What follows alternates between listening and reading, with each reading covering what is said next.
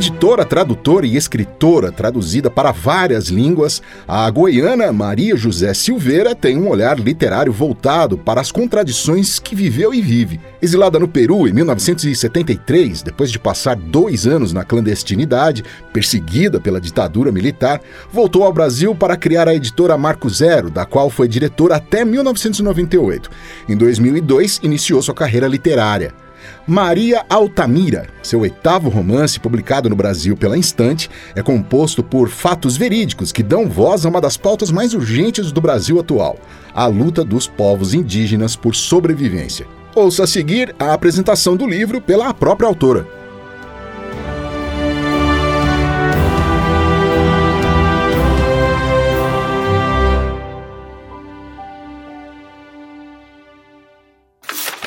Esse meu romance conta a história de uma mãe e sua filha que sofrem em épocas e geografias diferentes.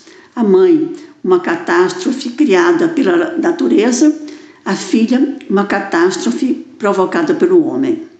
A mãe, a é uma indígena quechua que sobrevive à avalanche que soterrou completamente sua cidade no Peru e nela perde toda a sua família, inclusive sua primeira filha. Devastada, torna-se uma andarilha em uma jornada por países da América do Sul, chegando por fim ao Brasil, onde conhece Manuel Juruna, da aldeia de Volta Grande, no rio Xingu, no estado do Pará.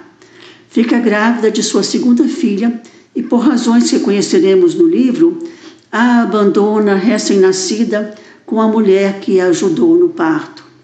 Esse bebê é Maria Altamira, que cresce ouvindo falar da barragem de Belo Monte e vendo, vivendo a luta dos indígenas e ribeirinhos contra o projeto da usina hidrelétrica no rio Xingu. A menina cresce ao lado da família adotiva, dos amigos ribeirinhos e dos parentes Juruna. adulta, vive as contradições e conflitos gerados pela construção da usina na cidade que se tornou uma das mais violentas do país.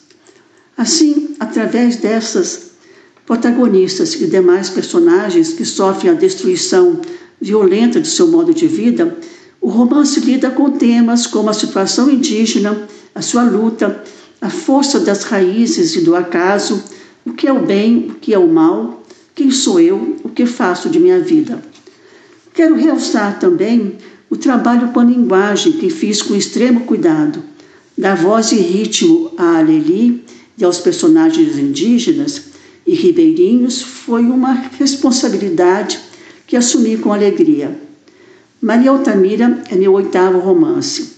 Comecei a pensar em escrevê-lo quando vi em São Paulo, onde moro, uma manifestação indígena denunciando a devastação humana e ambiental que a construção da usina Belo Monte provocaria. Quis escrever sobre essa catástrofe que se aproximava, colocando-a junto à outra, da qual soube quando morei no Peru e, sem planejar, passei pela cidade soterrada.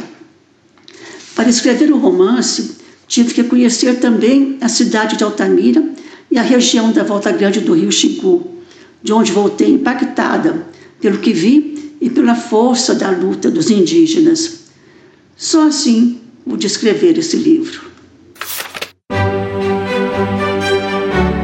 Realização via Lei de Incentivo, Secretaria Especial da Cultura do Ministério do Turismo.